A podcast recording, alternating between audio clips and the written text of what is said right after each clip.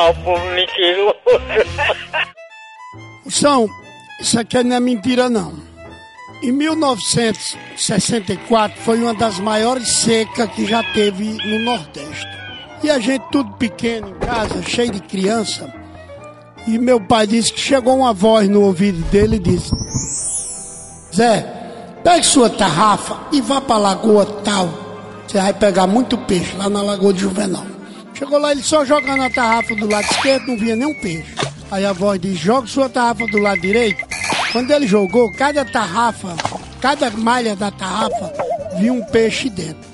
Ele deu umas quatro tarrafadas, encheu os sacos tudo. Ele disse: agora sim, vai se estragar porque eu não tenho como levar esse peixe para casa. Aí a voz chegou no ouvido dele de novo: Zé, jogue sua tarrafa do lado esquerdo. Quando a tarrafa baixou, ele sentiu um bichão grande estribuchando dele.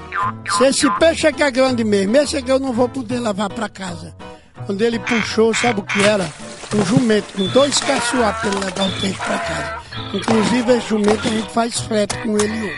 Lindo jumento, é Severino o nome dele. Ô, ô calvo mentiroso.